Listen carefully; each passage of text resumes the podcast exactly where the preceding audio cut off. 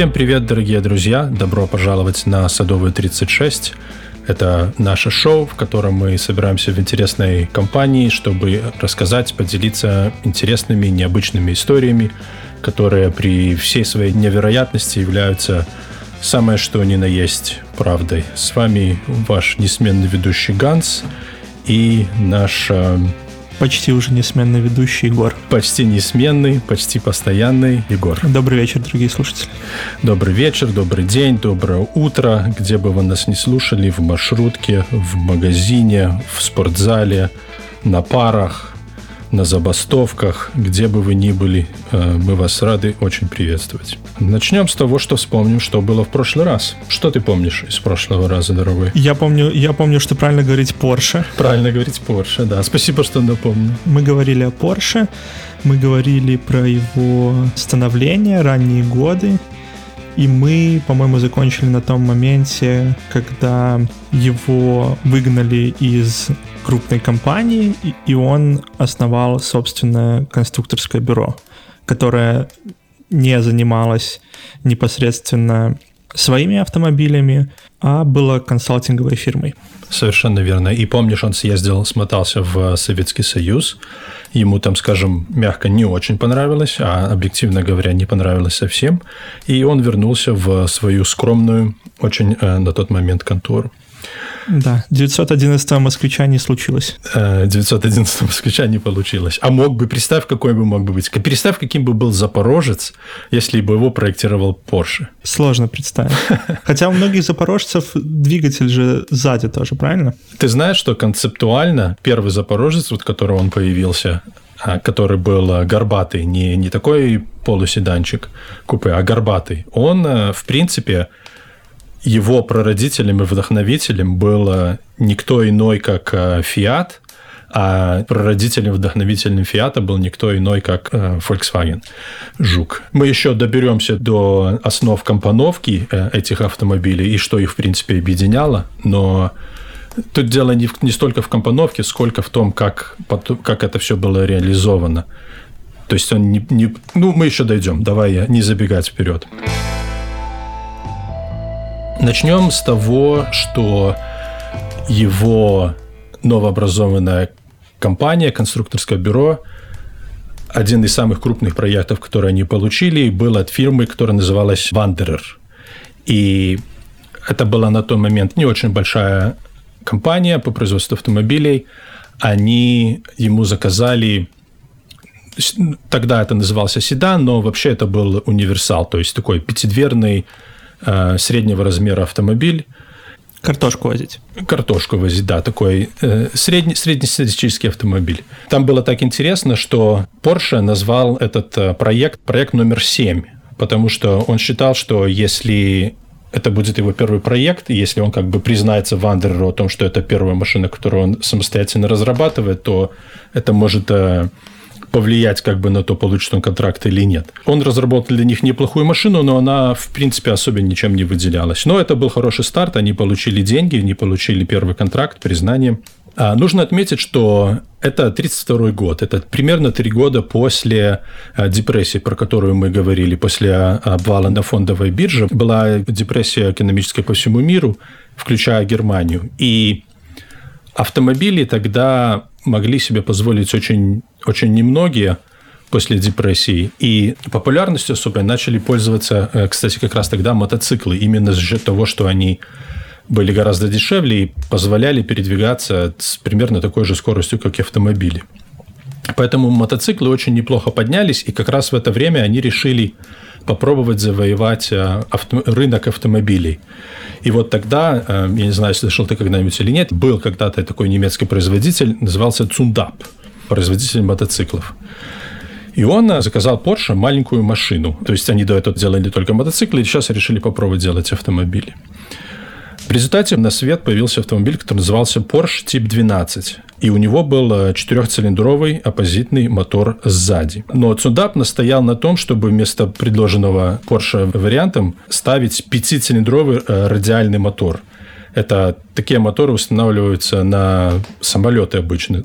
То есть э, ставить цилиндры по кругу, это довольно нерационально для большинства автомобилей. Странно, я думал, они захотят поставить мотоциклетный мотор на этот автомобиль. Я тоже из этого исходил. И они выпускали на тот момент, а, я знаю, что у них в линейке были на тот момент двухцилиндровые оппозитные моторы, которые потом кстати, технологии еще до войны продали Советскому Союзу, и Советский Союз потом выпускал мотоциклы К-750.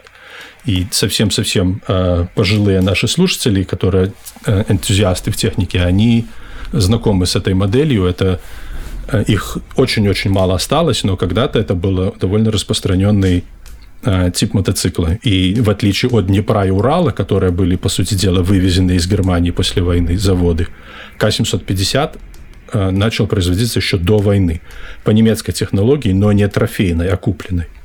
В любом случае, ни одна, ни, ни та, ни другая машина, то есть они сделали машины с таким и с таким мотором, ни та, ни другая в серию не пошли. Но не а. взлетела, хоть и мотор был авиационный. Да? Не взлетела, совершенно верно.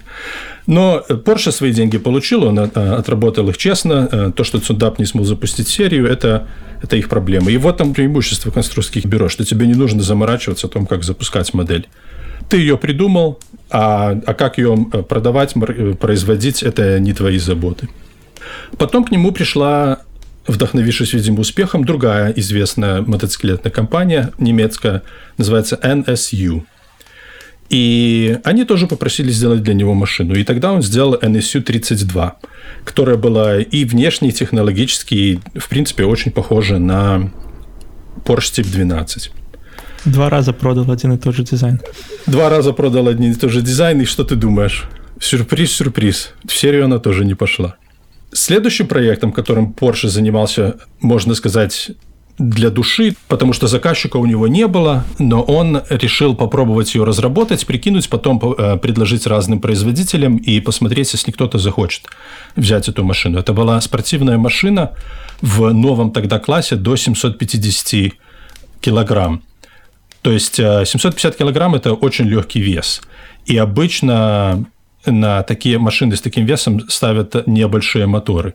А Porsche, э, его э, так называемый э, P-Wagen, который он так его назвал, у него был, во-первых, очень прогрессивный каплевидный дизайн у машины, обтекаемый, а во-вторых, стоял 16-цилиндровый мотор, расположенный посередине.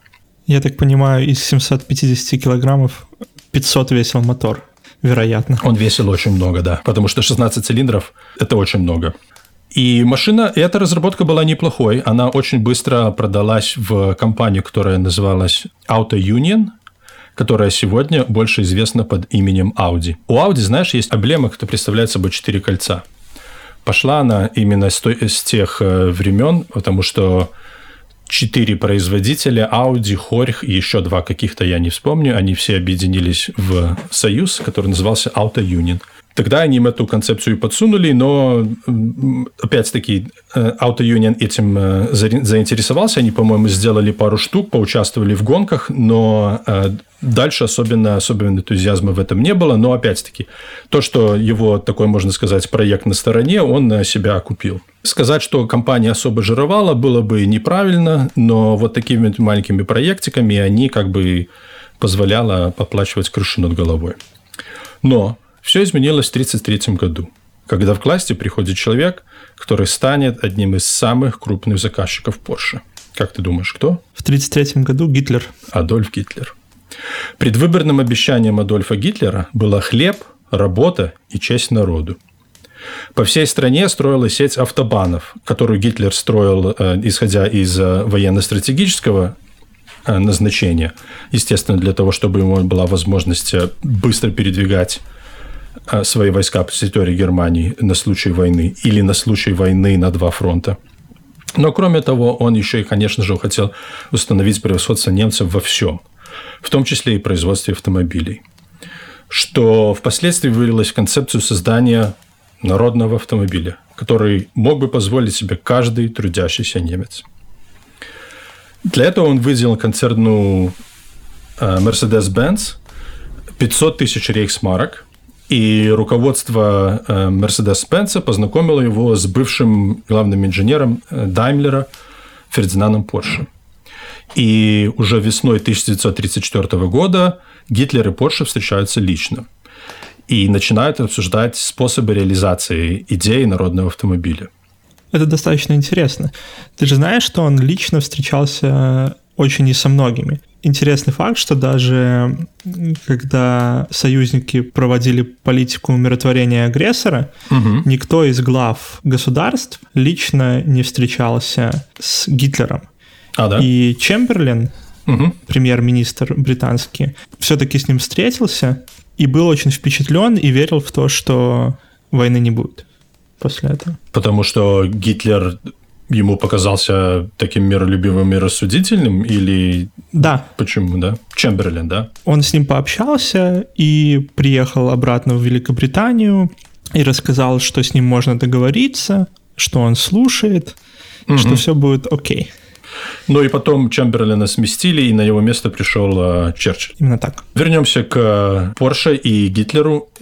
Они договорились встретиться в Мюнхене, по-моему, в отеле. Порше очень к этой э, встрече тщательно готовился, э, подбирал чертежи и э, думал о том, как он будет объяснять, рассказывать ему про свое детище, народный автомобиль, потому что это то, что, как мы упоминали в прошлой серии, это то, что будоражило ум Porsche уже достаточно давно. Он очень хотел сделать автомобиль, который будет простым, дешевым, надежным и который сможет себе позволить любой желающий автоэнтузиаст. Они встретились, и встреча прошла очень тепло. Однако тут обнаружилась одна очень серьезная проблема. У Порше было чехословацкое гражданство. А Гитлер, естественно, считал всех чехов и словаков полулюдьми и недолюдьми. Поэтому Фердинанду тут же было предложено в срочном порядке оформить немецкое гражданство. Он соглашается, тут же пишет отказ от своего гражданства э, Чехословакии и на следующий день получает новый, новенький немецкий паспорт. Не думаю, что у него был выбор. Я думаю, что это было условие контракта. Если бы он решил оставить за собой э, гражданство, я почти уверен, что Гитлер ему бы сказал «Аус», я как по-немецки «вон». Они продолжают работать вместе. Кстати, Гитлер был э, заядлым автомобилистом, он любил автогонки, он понимал в машинах, и ну, при этом он сам никогда не водил. Поэтому Гитлер был в состоянии дать очень э, грамотные, четкие технические параметры, и он их э, официально оформил. Среди них были надежность, круизная скорость 100 км в час. Для 30-х годов 100 км в час – это была очень большая скорость. Не потому, что машины не так быстро не разгонялись, а потому, что было очень мало дорог, на которых можно ехать с такой скоростью долгое время. Да и для 90-х годов это тоже немало. Шестерка на скорости 100 км в час превращается в сумасшедшую табуретку. Я когда-то на своем ИЖ «Планета 5» разогнался, прижавшись к бензобаку до 115 км в час. И для меня это казалось просто космическая скорость. И это было на четвертой передаче, выкрученная полностью э, гашетка газа, и я же говорю, я прижатый к баку. Еще, наверное, и ветер поддувал в моем направлении. 100 км в час. Расход он определил не больше 6 литров на 100 километров. Вместительность достаточная для двух взрослых и трех детей. Это в понимании Гитлера была идеальная немецкая семья. Кроме того, машина должна иметь платформу, которая была, должна быть дешевой в производстве и универсальной, чтобы эту же платформу можно было использовать для других типов автомобилей. Porsche, естественно, опирался на свой предыдущий опыт, и тем более, что два заказа, которые он получил от Сундапа и от NSU, в принципе, в принципе, были в этой же категории. И ему просто нужно было взять его оригинальные разработки и продолжать их улучшать. Машина Porsche Type 32, если ты ее загуглишь, то ты, в принципе, можешь увидеть некоторое сходство с э, будущими Volkswagen. Все было хорошо, э, Porsche начал трудиться, однако тут среди ясного неба грянул гром, и Гитлер добавил еще одно требование, что машина не должна стоить больше тысячи рейхсмарк. В то время это примерно это 360 долларов. И американские машины в среднем, в среднем стоили 500 долларов и до бесконечности. Были модели, которые были дешевле 500 долларов, но это были совсем-совсем бюджетные машины, которые, там, по сути дела, в ценовом сегменте конкурировали с мотоциклами. То есть мотоциклы были не намного дешевле, чем э, тысяча рейхсмарок. Это было просто нереально в условиях, в, в условиях Германии того времени. И все автопроизводители, Мерседес и все остальные просто отказались в участии, отказались в этом проекте. Они сказали, что мы не можем собирать это на наших заводах, потому что если вы нам за каждую единицу будете платить только тысячу рейхсмарок, то мы просто разоримся. Они все отказались в дальнейшей разработке этого автомобиля. Остался только Porsche, которому терять нечего. У него всего лишь конструкторское бюро. Ему платят, он разрабатывает. Тем более, что это была его давняя мечта сделать машину для народа. Ну и стоит отметить, что все другие производители все-таки делали машины для богатых. Соответственно, количество этих машин было достаточно небольшое и экономить на масштабе вряд ли бы получилось бы. Поэтому они и не были приспособлены для того, чтобы выпускать много, но дешево. Совершенно верно. Скорее всего, была ручная сборка. Ну, э, справедливости ради, почти все машины того времени были, э, считай, ручной сборки. Мы еще дойдем до автоматизации, но это, это время, когда в Германии такого понятия, как масса э, автоматизации и потока, поточное конвейерное производство, как такового пока еще нету. В 35 В то же время в Америке уже Ford Ford уже конвейерах. существовал. До Форда мы дойдем. В 1935 году появилась первая модель которая уже тогда называлась Volkswagen. Потому что Volkswagen, народный автомобиль, это было название проекта в целом. А саму машину называли KDF Wagen. Ты слышал когда-нибудь такое название? Первый раз слышу. Оно довольно... Я, э, я тоже много не слышал, но среди энтузиастов э, Volkswagen Жука это очень распространенное имя, и очень многие из них называют ее KDF Wagen. Почему мы дойдем? Значит, появляется первая, по сути дела, машина, которая называется не Porsche, которая называется ни что другое, а называется именно э, Volkswagen или KDF Wagen. А, называлась V1, и кабриолет а, был V2. Это все были прототипы полностью ручной сборки. И Ферри, сын Porsche, принимал а, основательное участие в разработке этой машины. И первые машины были собраны, по сути, в гараже их дома. Ферри сам устраивал тестировочные заезды по дорогам и по бездорожью вокруг их дома насколько проще все было в те времена. Собрал машину, поехал. Не надо ни сертификацию, ни разрешения. Сел и поехал. Сто процентов. Правительство тебе не, не вставляет палки в колеса, не, не лезет со всякими требованиями безопасности и прочее, прочее. Хотя, я думаю, здесь тоже, наверное, смог чек надо пройти, и, в принципе, можно ехать. Не знаю, в Калифорнии вряд ли. В Калифорнии тебя найдет миллион причин, как зарегулировать твои разработки. Затем э, был сделан первый стендовый образец, который можно было уже выставлять и показывать. Назывался он V3. И его выставили на автомобильной выставке в 1935 году. И Гитлер ему так настолько понравилась эта машина, что он прямо во время этой э, автовыставки дал э, указание немедленно готовить именно эту машину к массовому производству. А образец, который стоял на, на, на выставке, он э, приказал после выставки отвезти, он подарил ее своей любовнице Еве Браун. Поскольку все автопроизводители отказались производить эту машину, э, Гитлер решил э, сделать проект Volkswagen госпроектом и передал его в, простите мне мой немецкий, Deutsche Arbeitsfront, DAF. Это Союз национальных профсоюзов рабочих Германии. И у этого профсоюза был девиз, который звучал как «Kraft durch Freude», что означает «к радости через силу». И именно аббревиатура этого слогана дала Volkswagen его второе имя – KDF Wagen, которое э, энтузиасты используют до сих пор. Porsche прекрасно понимал, что для успешной реализации проекта ему понадобится опыт массового производства автомобилей. И собирать в таком количестве автомобиль, который будет таким дешевым без конвейерного производства будет невозможным. А, единственным а, автопроизводителем в это время, который был мастером этой технологии, был Ford. И в 1936 году а, Фердинанд Порше вместе с сыном поехали в Детройт на завод Форда. Не знаю, насколько тебе известно, но Форд и Гитлер были в очень хороших отношениях.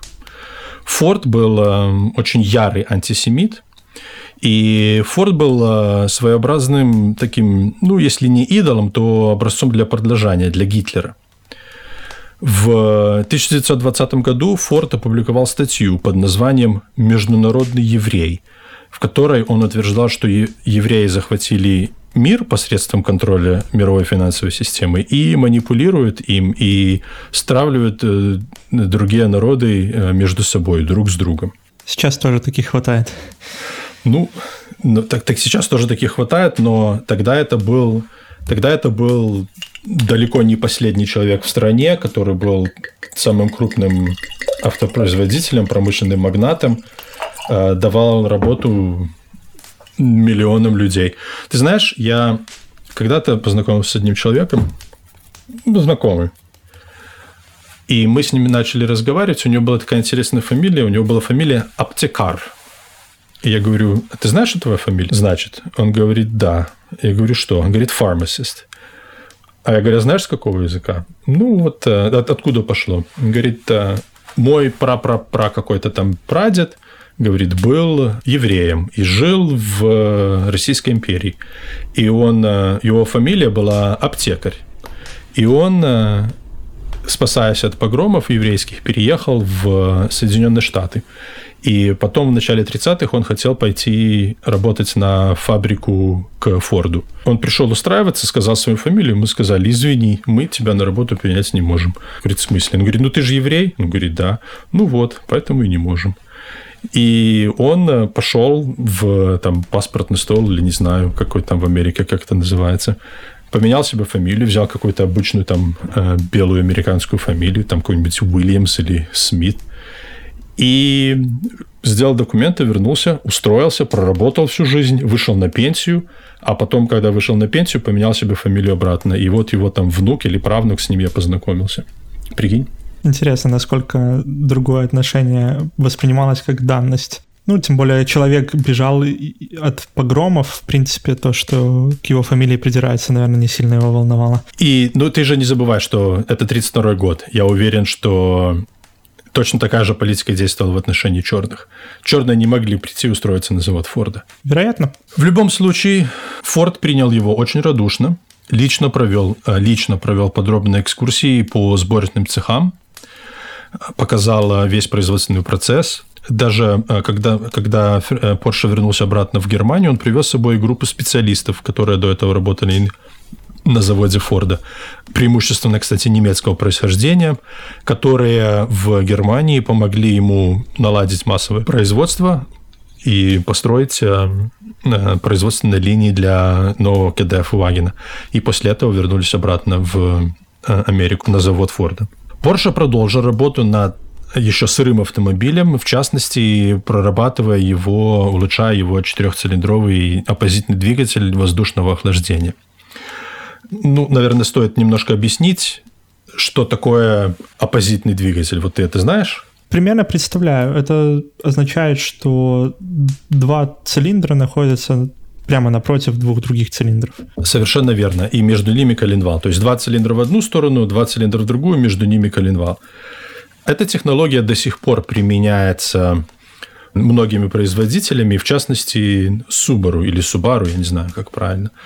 У них а, за счет этого двигатель получается, центр тяжести двигателя получается очень низко.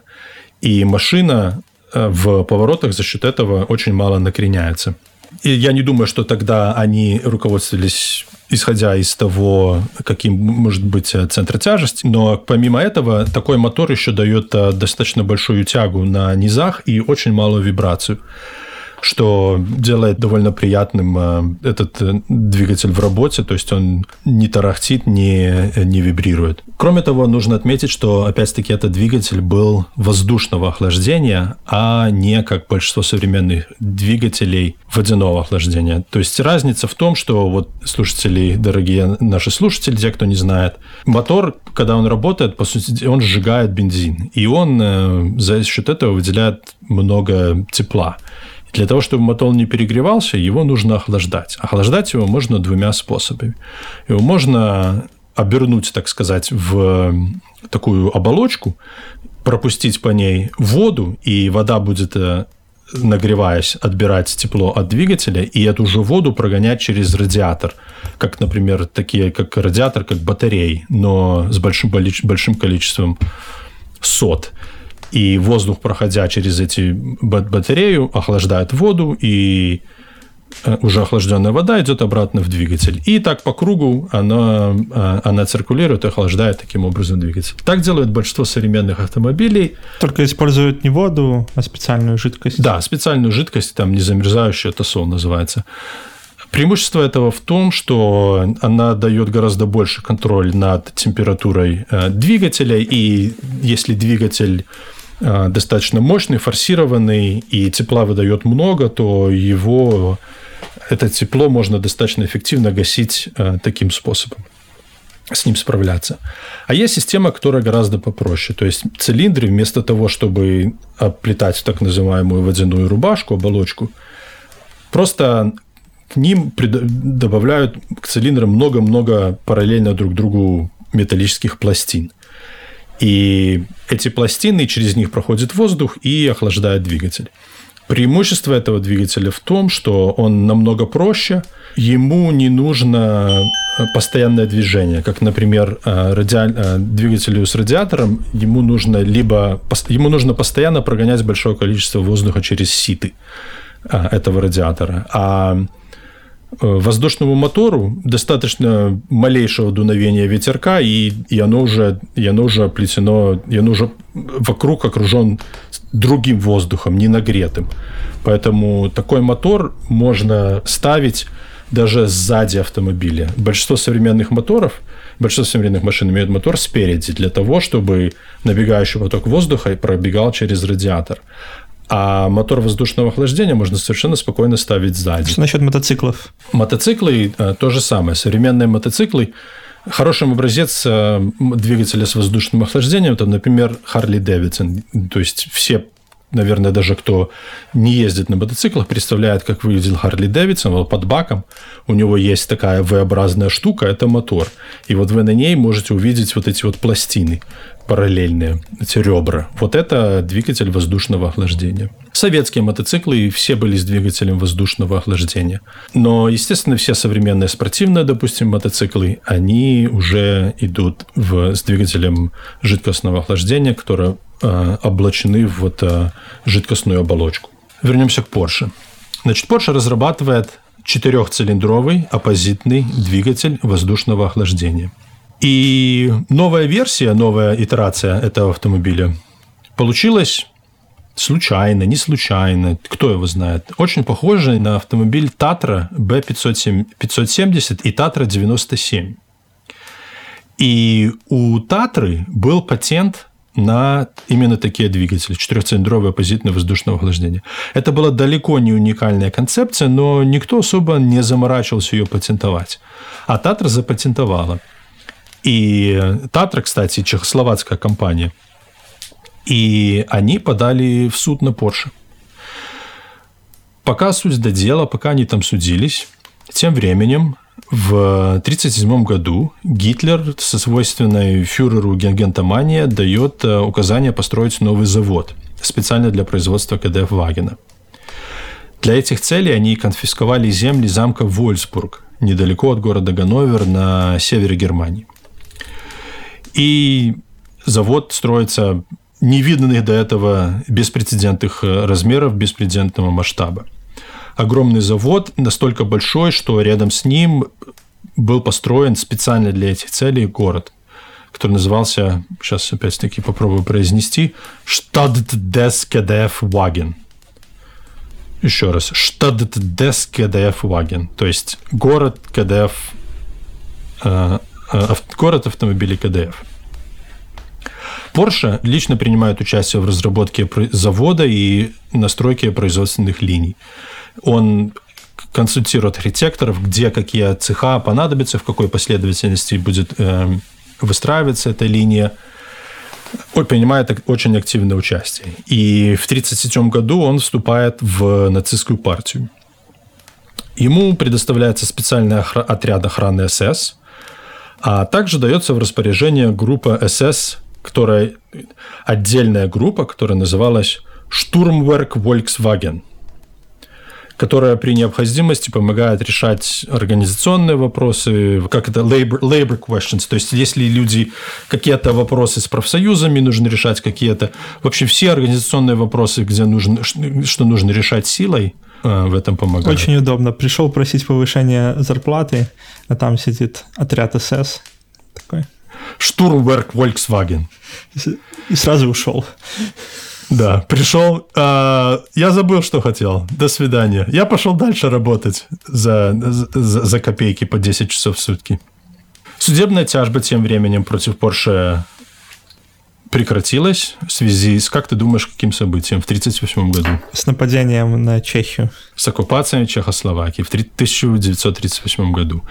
Это была еще не Вторая мировая война, но это было уже к ней прелюдия. В 1939 году разработки Porsche эволюционировали машину, которую, которая, по сути, является той машиной, которую мы сегодня знаем как Volkswagen Жук. То есть э, последние штрихи, последние детали, в частности, такие как, например, заднее стекло, потому что первые жуки появились без заднего стекла. И только в 1939 году они решили э, добавить стекло сзади. Что же люди делали в дождь? Или не было, или просто была глухая крыша? Просто была глухая, потому что если ты себе представляешь Volkswagen Жук, там вот э, сзади мотор, э, над ним... Форточка. А над ним вот это вот окно. Э, над ним, да, над ним форточка, а над ним окно. Так вот, вместо этого окна вот эти вот форточки, вот эти жабры прорези шли э, полностью вверх. Э, сейчас в Volkswagen с заднего сидения там есть такая небольшая полочка, которая отделяет э, салон от двигателя, а над ней уже окно. Так вот, э, раньше этой полочки не было, а стенка была глухая сразу за сиденьем, и вот это все пространство было открыто для лучшей вентиляции двигателя. А потом они ее, его доработали таким образом, что жабр, которые были прямо непосредственно над двигателем, хватало для охлаждения, было достаточно, и поэтому они добавили эту полочку и окошко. Помнишь, что у Porsche было видение о том, что для развития автомобиля необходимо участвовать в гонках? Гитлер, э, будучи заядлым автомобилистом, полностью был в этом в Porsche, с Porsche согласен. А Гитлер э, спонсирует гоночные болиды в Германии и выделяет грант на 250 тысяч э, рейхсмарок на разработку и производство национального гоночного автомобиля. Нужно отметить, что почти все считали, что этот грант наверняка ушел бы Мерседесу, потому что на тот момент у них была модель W125, которая которой они очень долго занимались разработкой, и это была на самом деле очень хорошая машина. Но Porsche, имея доступ к Гитлеру, убеждает грант этот разбить на две части, и одна из них идет в Mercedes-Benz, а вторая – Auto Union, которая полностью выкупает, за эти, потом, которая берет эти деньги, и у Porsche выкупает полностью все права, эксклюзивные права на производство. Помнишь э, P-Wagen, который он придумал, 750-килограммовый?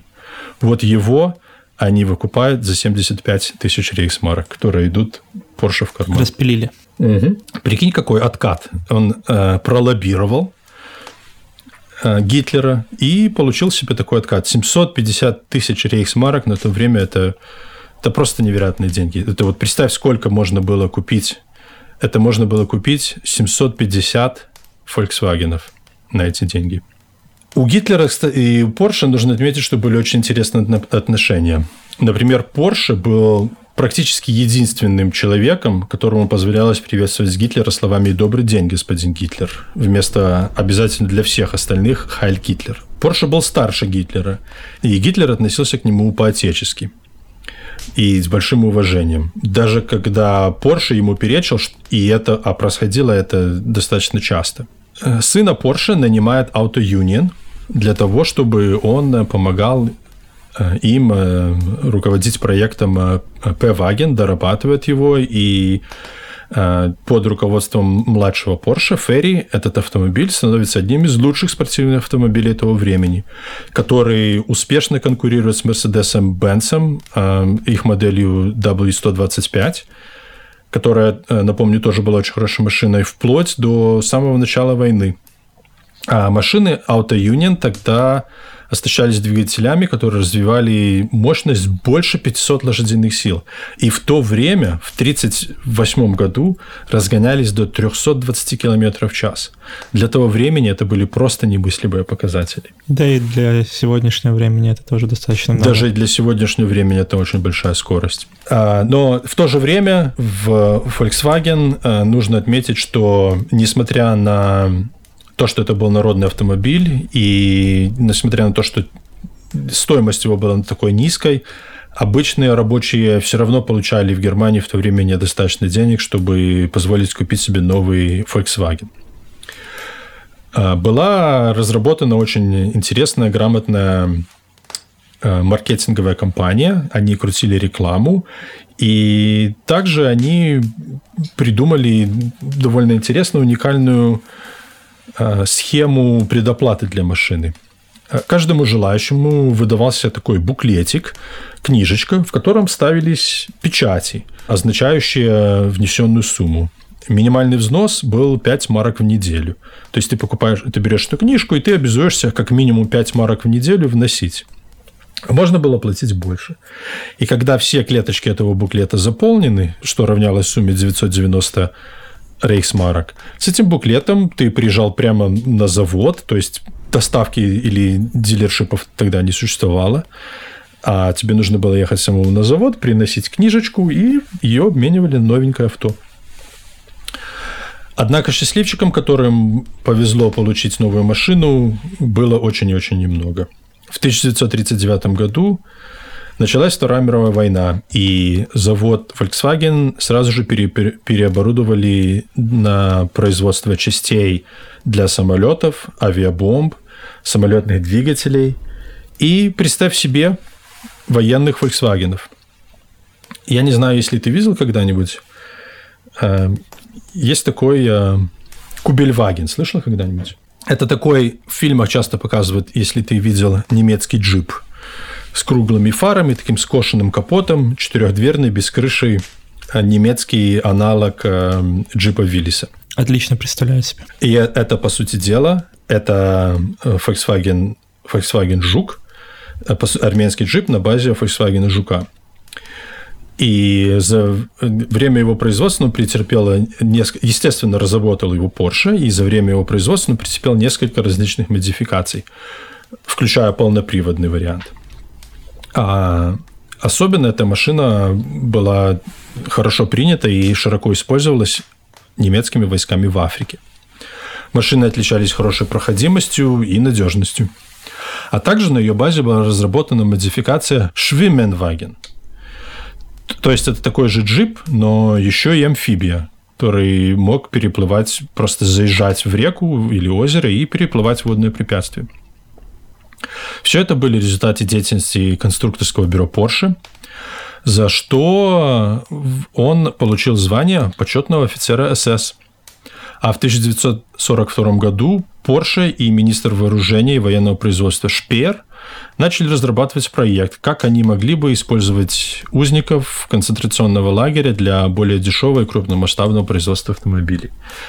Потому что э, в э, условиях войны они столкнулись э, с основной проблемой именно э, рабочей силы. Нехватки кадров, все ушли на фронт. Нехватки кадров, во-первых, часть людей ушли на фронт, часть людей были э, заняты для более на других проектах тоже.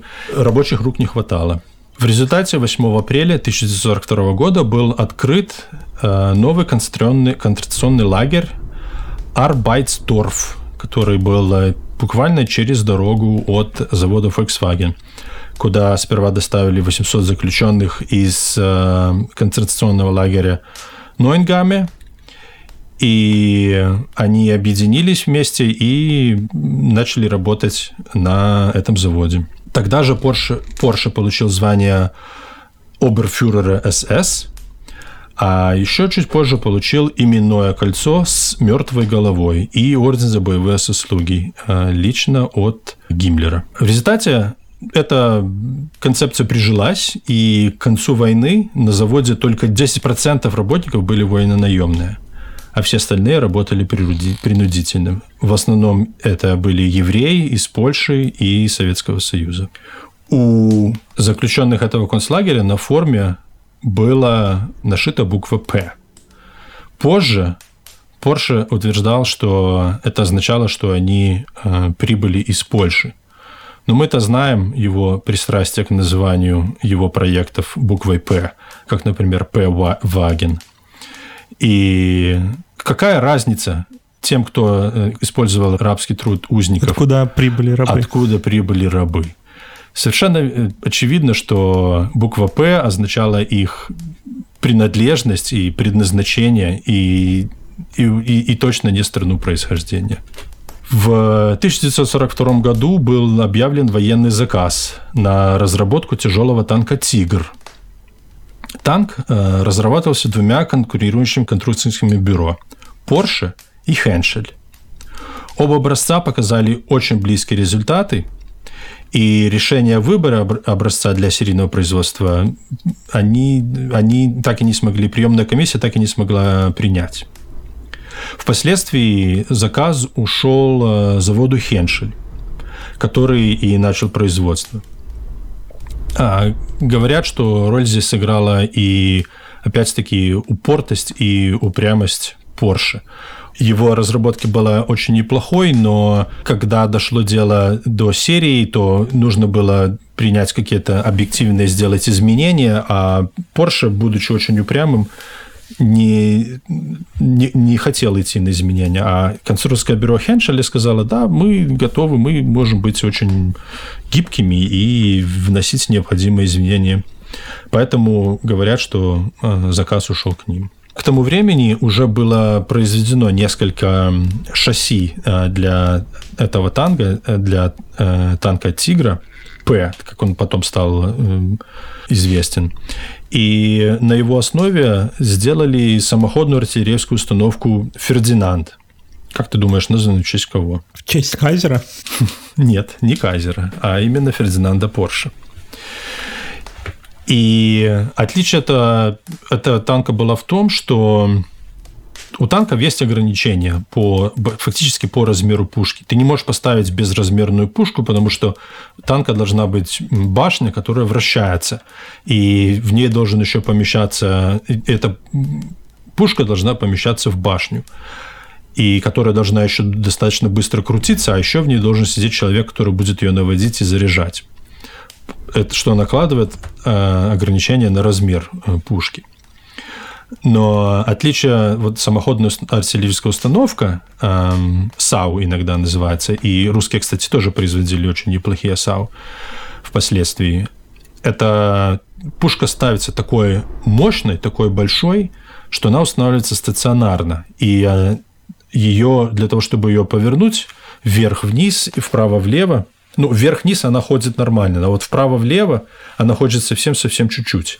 Поэтому, если уже там ее так нужно конкретно разворачиваться, то нужно разворачивать... Нужно двигать установку. Для, для этого нужно разворачивать весь, весь танк. То есть, это установка, которая, это, по сути, противотанковая пушка, установленная, обернутая в броню и установленная на шасси от танка.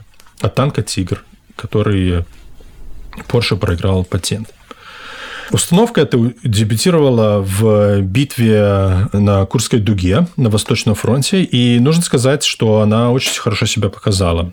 Эм, несмотря на то, что достаточно большое количество их э, было уничтожено, у них была очень большая э, производительность, очень большой поражающий коэффициент. То есть там на каждую, чуть ли не на каждую э, выбитую эту САУ было чуть ли не до десятка сбитых, подбитых вражеских танков. То есть за счет того, что пушка была такая большая, они могли стоять в гораздо дальше, на расстоянии, на которое обычный снаряд из обычного танка просто не долетал и они не использовались ни для чего другого, кроме как для, э, для расстрела танков.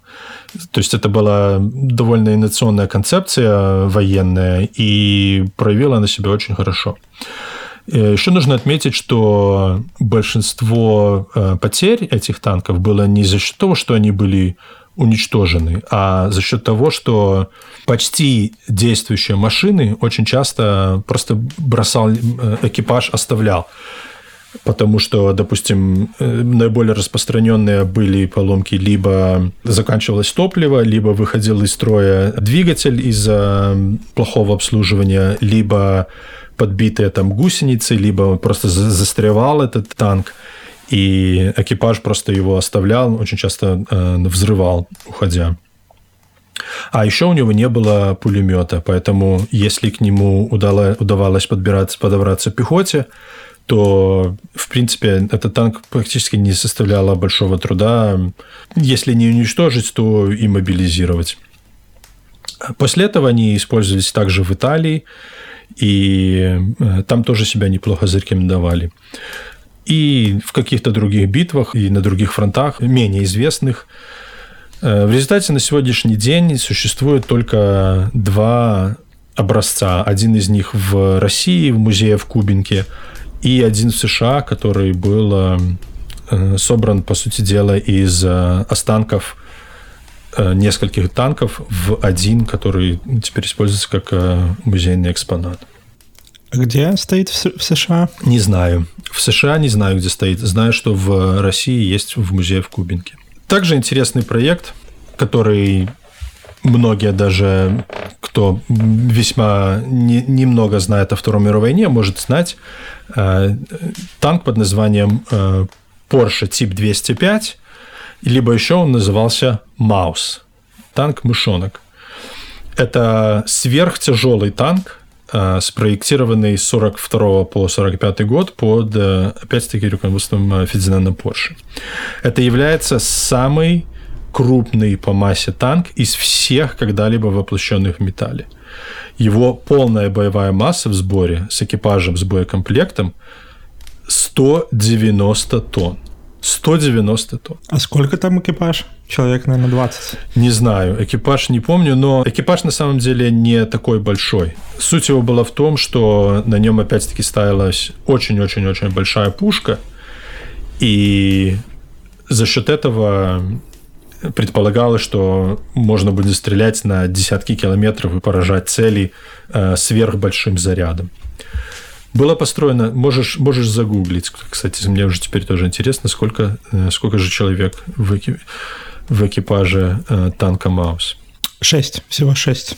Во, видишь, да. Я помню, что там небольшой экипаж. Командир, пулеметчик, два человека, которые загружают снаряды, водитель и связист. Было произведено только э, два экземпляра, и в боевых действиях э, эти машины не принимали. Опять-таки, э, в мире сохранился только один танк Маус, и он э, собран из частей обоих экземпляров и э, стоит в бронетанковом музее в Кубинке. В конце 43-го, начало 44 -го года война пришла в Германию, и налеты союзнической авиации начали методически обстреливать, бомбить завод в Вольсбурге, а также мастерскую Porsche в Штутгарте – и э, в скором времени были э, очень сильно разрушены. Мастерская в Штутгарте особенно пострадала. Э, многие чертежи, макеты, расчеты просто оказались в огне и под руинами. В начале 1944 года целевшее оборудование, документы Porsche перевез в австрийский городок Гмюнд – и в здании местной лесопилки и э, перевез туда свое конструкторское бюро. А, именно там Фердинанд Порше и его на тот момент 36-летний сын Ферий и встретили окончание войны. И ждали свою дальнейшую судьбу, занимаясь а, ремонтов, ремонтом кубельвагенов и шмивагенов, которые были достаточно, достаточно распространены а, в это время, после войны. После падения Германии Гмюнд попал на территорию французской оккупации, и Порше э, очень скоро арестовали как военного преступника за использование принудительного труда на своих заводах. Нужно отметить, что французские власти не то чтобы очень интересовала моральная сторона этого вопроса. И они ему, по сути дела, поставили ультиматум. Или мы тебя сажаем до конца твоих дней, или ты едешь во Францию, на завод Рено и делаешь нам народный французский автомобиль. А в то время они разрабатывали машину, которая впоследствии появилась под названием Renault 4CV, 4CV. Я забыл, к сожалению, фамилию, но одна из причин, по которой э, его еще не очень хотели на этот завод. Там образовался немножко конфликт, потому что э, главным конструктором и руководителем э, проекта этого для народного французского автомобиля был француз, который был в сопротивлении. И ему очень не хотелось, чтобы Porsche работал на этом заводе. А обвинение против Porsche уже как было, было выдвинуто, и просто отпустить его было бы как-то как странно, и будет тогда очень очевидно, что его арестовали, по сути дела, только лишь для того, чтобы заполучить его знания. В результате Порше провел в тюрьме почти два года. Все это время Ферри и семья пытались освободить отца, а, а также занимался э, разработкой новой машины, э, которая называлась 360 SIS Italia. Это спортивная машина с с полным приводом. В серию она не пошла, но принесла Ферри на тот момент э, очень-очень нужный доход. Volkswagen в это время был в британском секторе оккупации. И там была такая интересная история. Я, к сожалению, опять-таки забыл э, имя. Я, если я не забуду, я напишу в шоу-нотс. Был немецкий офицер, который был эм, в авиации, он приехал э, или, может быть, ты посмотришь пока в этом самом в Гугле. Немецкий офицер, который приехал на завод Volkswagen, по сути дела, для разминирования э, территории завода, и они расчищали от невзорвавшихся бомб и прочее.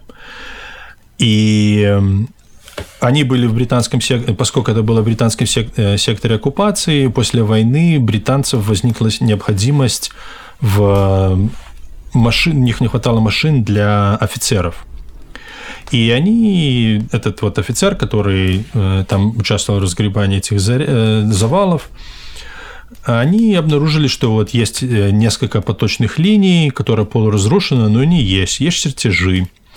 И они решили местными силами восстановить э, эти полуразрушенные линии и начали, по сути дела, отверточное э, производство вот этого вот э, довоенного Volkswagen Жука. Написано, что зовут его Айван Хирст. Вот, Айван Хирст, да, совершенно верно. Спасибо, дорогой.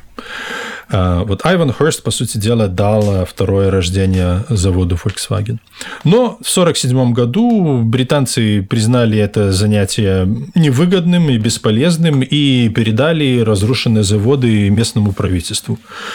А, к большой радости местных немцев, которых на тот момент абсолютно а, не было работы, поэтому они с, с огромным энтузиазмом взялись за и восстановление работы, и завода самого, и за налаживание производственных линий.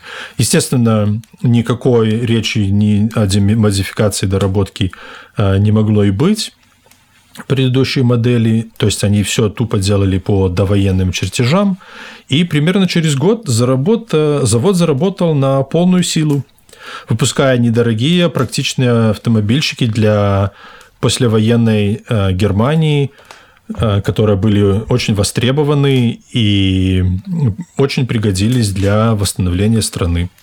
Тем временем Ферри не будь дурак, вместе с сестрой пришли на завод и сказали чувакам, ребята, вы тут э, производите нашу машину, как бы, а вы не хотите нам платить royalties?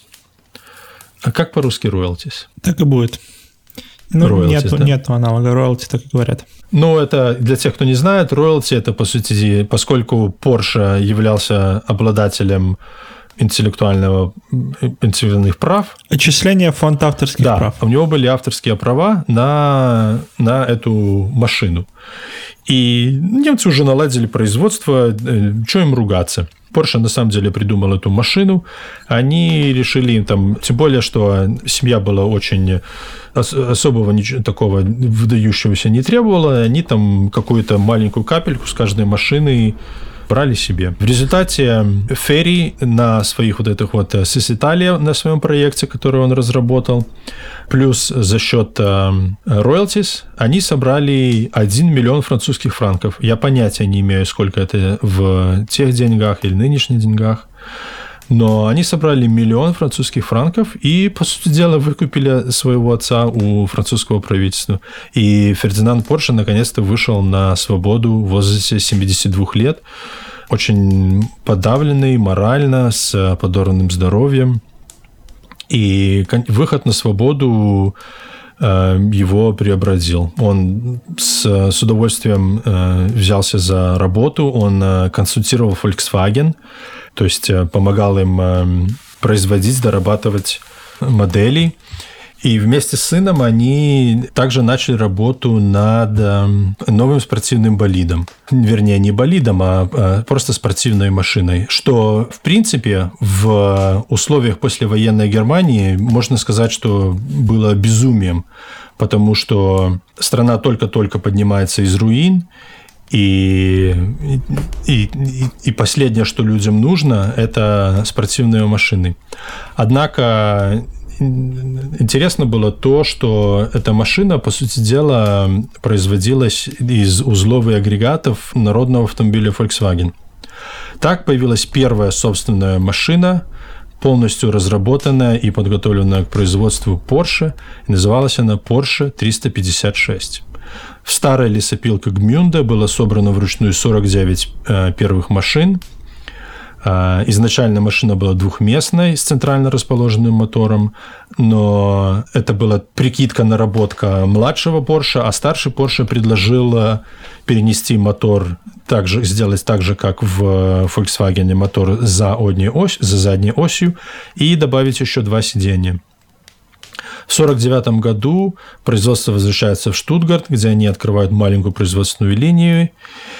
И машина, на удивление, очень хорошо продавалась.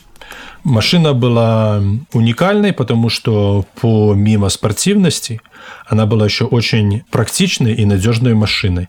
То есть э, это была машина, которую садила, можно было посадить двух взрослых двух детей, либо четырех взрослых, и ездить ей на, не, на этой машине, как на обычной каждодневной машине по, для ежедневного использования. При этом, если позволяли дорожные условия, а, она была, она была действительно спортивной машиной, аналогов ей в то время а, практически не было, и люди попроще покупали Volkswagen, а люди по э, немножко подороже – которым удалось скопить, или более э, автомобильные энтузиасты, с удовольствием покупали э, Porsche 356.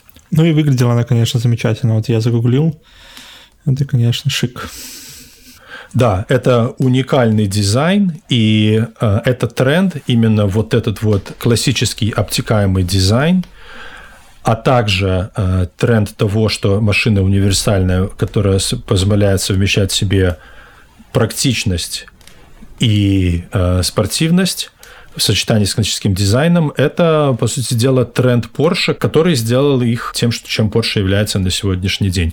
Сейчас можно, конечно, э, спорить и говорить о том, что современные рынки требуют, э, наверное, чего-то другого, но вплоть до 80-х, 90-х Porsche и со своими последующими моделями тоже были известны как раз тем, что это было, что им с одной стороны, удавалось совмещать э, классический дизайн, а с другой стороны, практичность и спортивность. Porsche продолжает работать э, консультантом для Volkswagen, получать за них royalties и в результате за все время производства, как ты думаешь, сколько было произведено Volkswagen жуков по всему миру? Дай прикинуть. Ну, скажем, полмиллиарда. Нет, полмиллиарда – это много. 25 миллионов. Но э, это был самый массовый автомобиль в, в, истории, в истории человечества. Он очень быстро переплюнул Ford T. И это мы говорим только про Volkswagen Жук. Мы не говорим про многочисленные модификации. Во-первых, э, Кубельваген э, впоследствии начали опять производить.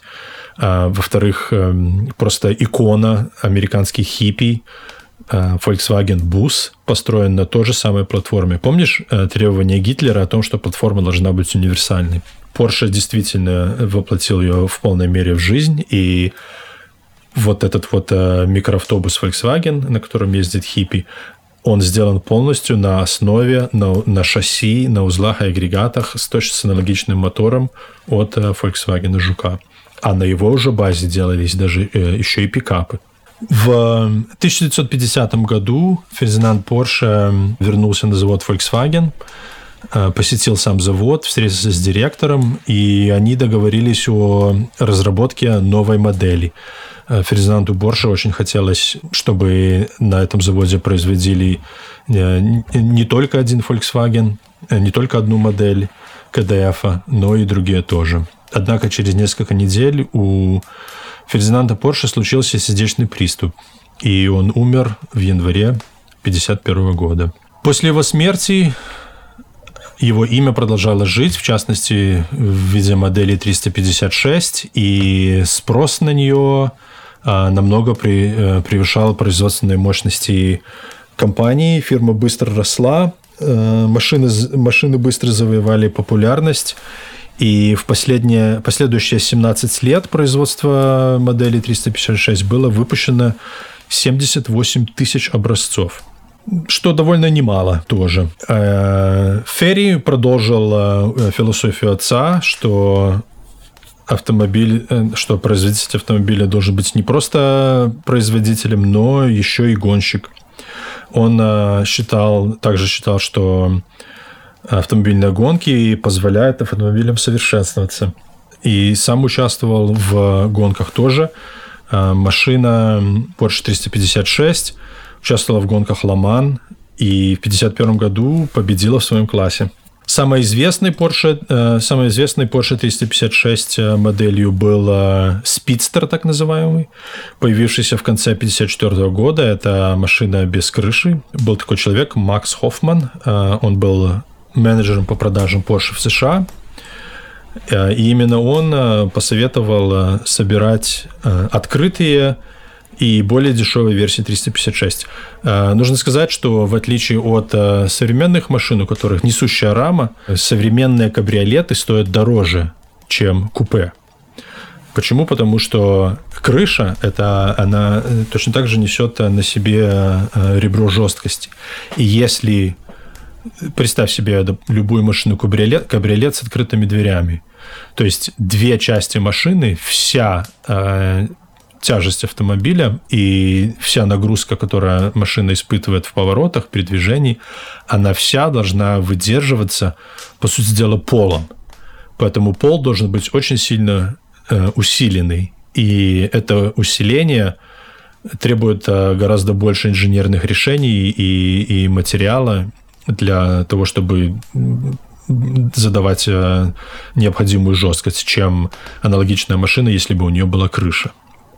Но э, поскольку эти машины были еще рамными, э, такой проблемы не было. И тогда делать машины без крыши было дешевле. И более дешевая машина без крыши пришлась очень кстати на автомобильном рынке США. Интересно, в каком штате? В частности в Калифорнии. И со своим низким наклонным ветровым стеклом, которое, кстати, тоже снималось ковшеобразными сиденьями, маленьким откидным верхом, Спидстер стал хитом продажи Южной Калифорнии. Впоследствии у Ферри родился сын, которого звали Бутси, у него был никнейм Бутси, и он пошел по стопам своей семьи.